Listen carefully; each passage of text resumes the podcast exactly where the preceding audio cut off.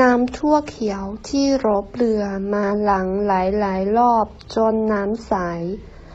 แล้วนำไปนึ่งใช้เวลาประมาณ 30 นาที พอนึ่งเสร็จแล้วก็พักให้เย็น把去壳的绿豆清洗多遍，直到水清为止。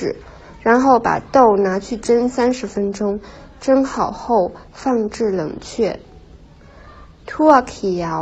绿豆 robler 去壳剥壳，